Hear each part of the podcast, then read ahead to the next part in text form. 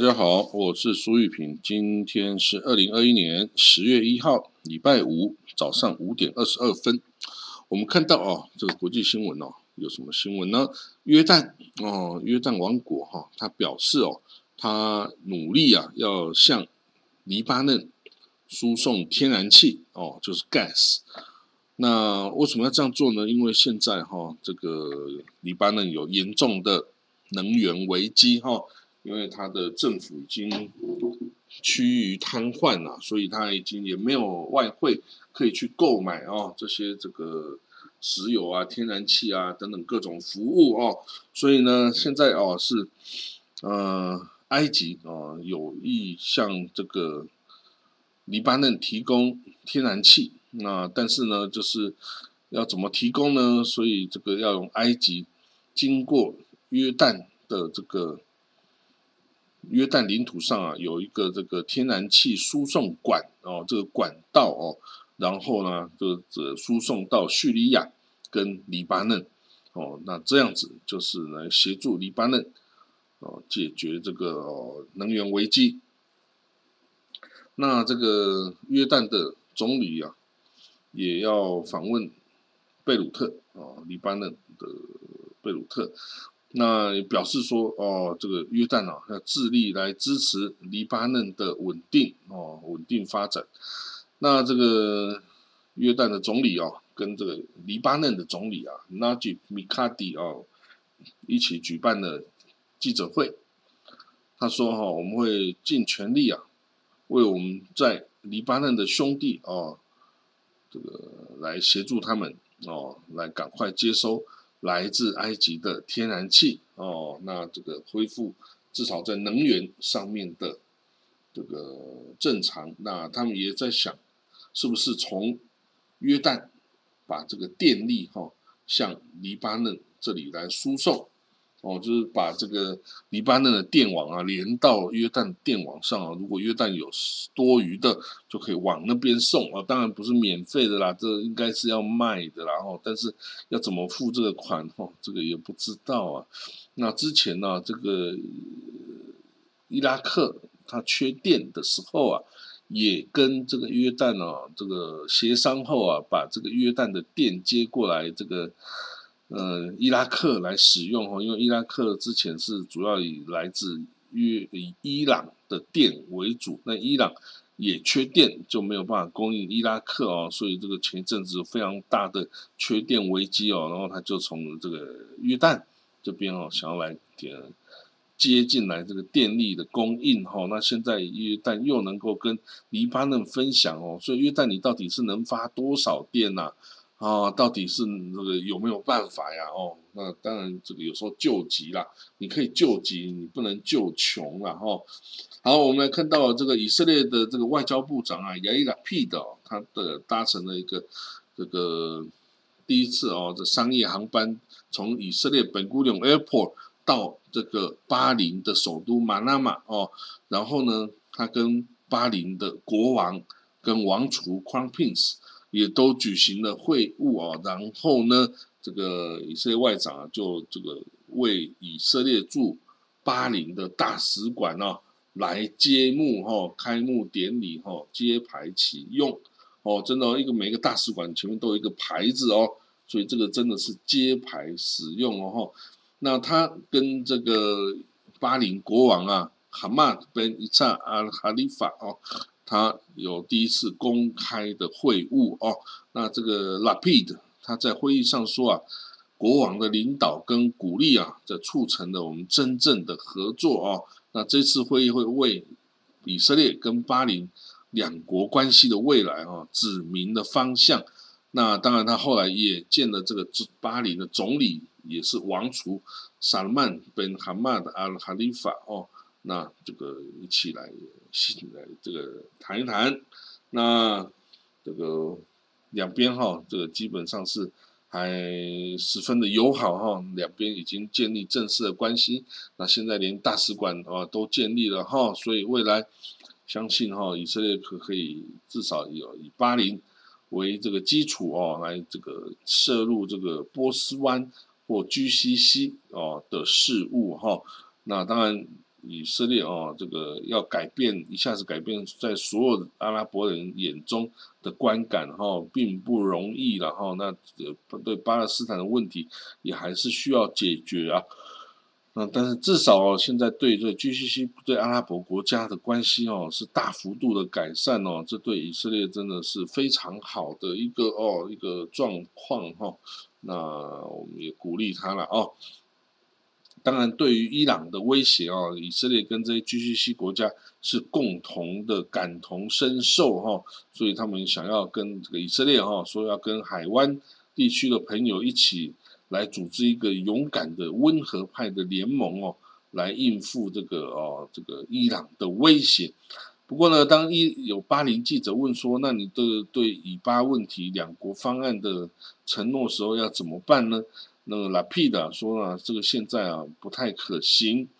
不过就是对两国解决方案这个和平进程哦，不太能够进行。但是哦，他本身哦，拉皮的本身也是两国解决方案的忠实的支持者哈。那他说啊，这对以色列人民跟巴勒斯坦人民来说都是正确的解决方案。那他现在主要就是支持赶快要提高巴勒斯坦人的生活水准啊。那不过他讲的这个哈，他就等于跟这个以色列现在的总理那法利本内的的说法是啊南辕北辙诶，他哦你看他外交部长跟总理讲的话不一样啊啊这样是可以的吗？啊显然他是可以啊，因为他他的地位并不比那法利本内低啊，他的这个政党的票可比这个那法利本内的政党票多得多哦，所以他。不改变他的这个立场哦，还是支持啊以巴和谈，支持这个呃以巴进程，支持这个两国方案解决这个这巴勒斯坦问题。这个跟那个是右派的这个总理那法利本内的立场是完全对啊，这个矛盾的哈。那这个那那法利本内恐怕也没办法拿他怎么办了，因为他们是联盟关系哦，联盟关系哈，所以。这个说政治就是这么复杂了哦。好，那我们来看到下一个新闻哦。下一个新闻是什么呢？我们看到塔利班哦，这阿富汗的这塔利班的部队哦，在这个夺取了阿富汗政权之后啊，就做很多疯狂的事哦。这个你知道，这塔利班都是从乡下来的这个小男孩们啊，哈，其实其实不要看他们。哦，面相凶恶啊，拿着武器啊，这好像啊想要吃人一样。其实他们就是乡下来的小朋友啊，这个真的见的世面不多啊。看到这个大城市花花世界啊，他们都不知道该怎么办。然后，所以你看，他们有的还跑到去逛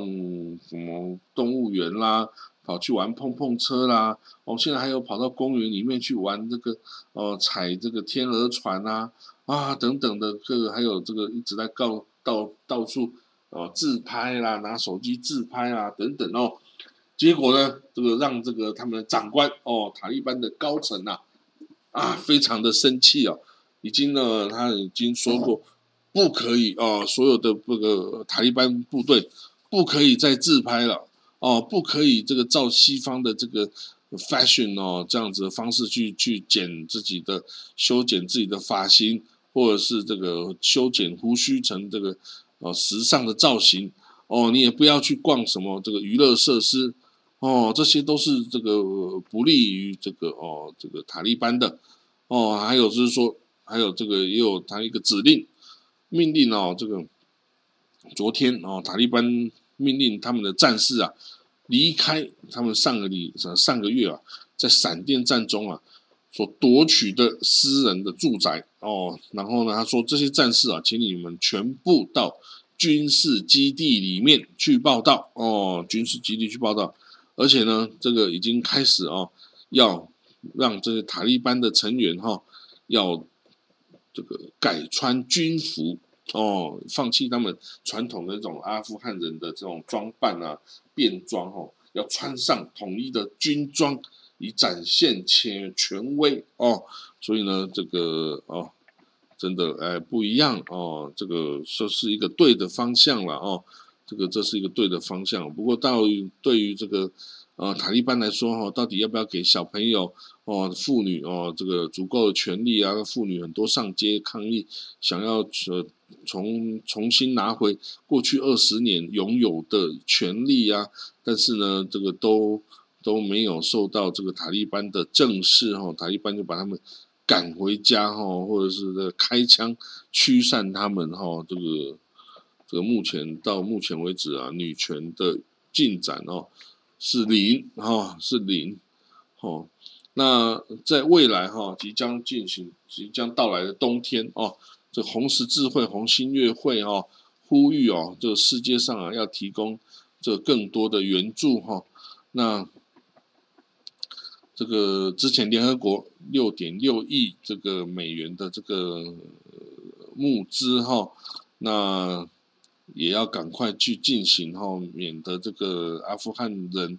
会没有水、没有电、没有食物哈，到时候恐怕会有极大的人道灾难哦。那现在阿富汗哦，五这个阿富汗的这个医疗保险、医疗保健哦，这个体系已经基于崩临了、崩坏哈。两千五百家的医疗诊所机构已经没有办法再运作了哦，有超过两万名的医疗人员。其中包括七千名的女性哦，已经没有办法再领取工资哈，所以他们也可以回家了哦。那这个国际社会在对这个阿富汗的援助上哦，都意见分歧哦。那大家都在看哦，这个塔利班。是不是要这个恢复这种严格的教法统治？如果要这样的话，那我就不要承认他，也不要援助他，让他自己想办法用伊斯兰教法去喂养几千万的人民哦。但是如果他可以这个温和化的话呢，也许国际社会啊就会愿意去协助，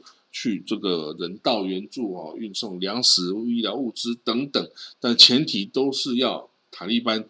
要尊重人权呐。哦，所以呢，这个对这个来说啊，还真的蛮难的啊，因为塔利班有他的意识形态啊，你要叫他照着西方的那一套来啊，他未必愿意哦，他未必愿意哦，那不符合他的基本的的原则的话，他是不会接受的啊。你看他的能够抗击美国二十年哦，就不要小看他的意志力哈，他也是不怕国际社会制裁的啦。哦，因为如果国际社会制裁有效的话，它早就已经没有了。好，我们看到下一个消息哦，这个台呃亚塞拜然跟这个亚美尼亚战争哦，在今年结束哦，亚塞拜然大胜哦。当然，其中很大原因是因为啊，亚塞拜然跟以色列。进口了非常多的这个军事装备哦，那这些都是非常先进的，包括无人机啊，包括炮兵啊，包括火箭弹啊，包括防空飞弹等等哦。所以呢，这个以色列哦，在这个阿塞拜疆啊附近哦，境内啊，是不是也有这个军事的存在哈？这个其实是这个可以想象的哈。那现在伊朗哦，就是在这个，嗯，在这个亚塞拜疆与伊朗的边界哈，来进行军事演习哈，这个是一个威慑啦哈。他认为啊，以色列哦，在这个这个亚塞拜疆哦是有这个存在的哈。那到底有没有我们不知道啦，但是伊朗是说有。那伊朗既然说有的话，他就要对亚塞拜然进行相当程度的制裁哦。但很特殊的是啊，其实亚塞拜然哦，它是一个什叶派的穆斯林国家，当然它不是那么的 religious，但是它是比较世俗化的。但是它的它主要的派别是属于什叶派啊，所以它理应跟伊朗的关系是很好的，因为它是同样是什叶派啊，这很难得啊。这就像伊拉克也是什叶派为主的一样哦，那但是啊，就是因为这个以色列跟阿塞拜疆、亚塞拜然的这个关系实在是太好了哦，那这样就是对这个伊朗哦造成了威胁哦，那这样子，呃，伊朗这个如果说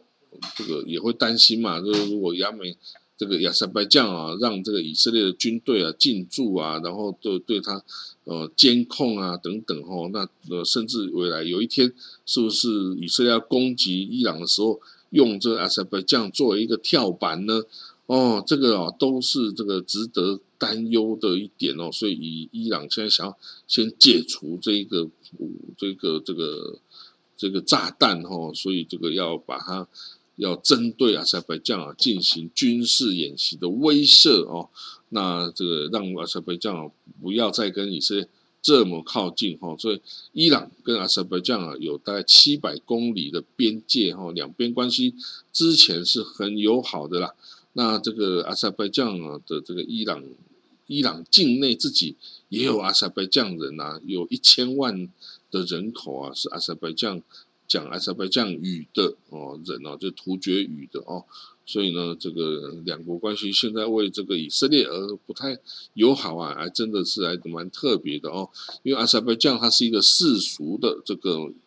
什叶派穆斯林哦，他长期跟以色列保持友好关系，从以色列啊购买数十亿美金的武器装备啊，然后提供石油给这个以色列哦，所以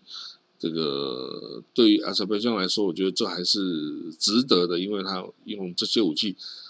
狠狠的打败了亚美尼亚，哈，就把这个纳戈诺卡拉巴赫地区都抢回来了，哈。为了这个花几十亿美金哦，是值得的然后。你可以只要一场战战胜的话呢，你花的这些金的钱哦，都是值得的，哈。那当然我们会再继续观察，哈，这个伊朗跟这个阿塞拜疆之间的关系啊，是否会进一步恶化？还是就啊，就是两边就可以达成相当程度的和解哈。那我们看到伊朗啊，现在伊朗的革命卫队一个秘密的导弹基地发生火灾哈，那这个炸毁了很大的设施哦。那为什么会发生这个火灾呢？其实也不知道啊。当然你可以合理的怀疑是以色列的的情报组织啊，摩萨德啊，或是他的网军啊，或者是他的情报人员。去进行渗透破坏，然后这个是之前发生在伊朗核武设施里面真实发生的故事哈。那这个以色列为了这个不要让伊朗拿到核武的话哦，会用各种手段哈来去对这个伊朗下手哈。好，我们看到下一则消息哦，这个研究显示哦，你如果同时注射 COVID-19 疫苗啊，然后也同时注射。流感疫苗哈，这样子是没有损害健康的哦。这个你可以这么去做是没有问题的哈。那这个是一个这个发表在《柳叶刀》上的一个研究报告哈，在英国做的一个测试哦。你同时打这个两个这个 COVID-19 跟流感疫苗，不会对你身体造成伤害哦。所以大家就说，那就去打吧。因为这个流感哦，一样可以造成哦很大的死亡率哦。这个过去就是流感造成每年大量人民的死伤啊。那现在多加这个 COVID-19 啊，哎呀，这个真是是，呃，人类就需要打更多疫苗啦，就是这样子哈，这样保持健康。好了，那我们今天的这个国际新闻啊，就讲到这里了哦。那我们就明天见了哦，拜拜。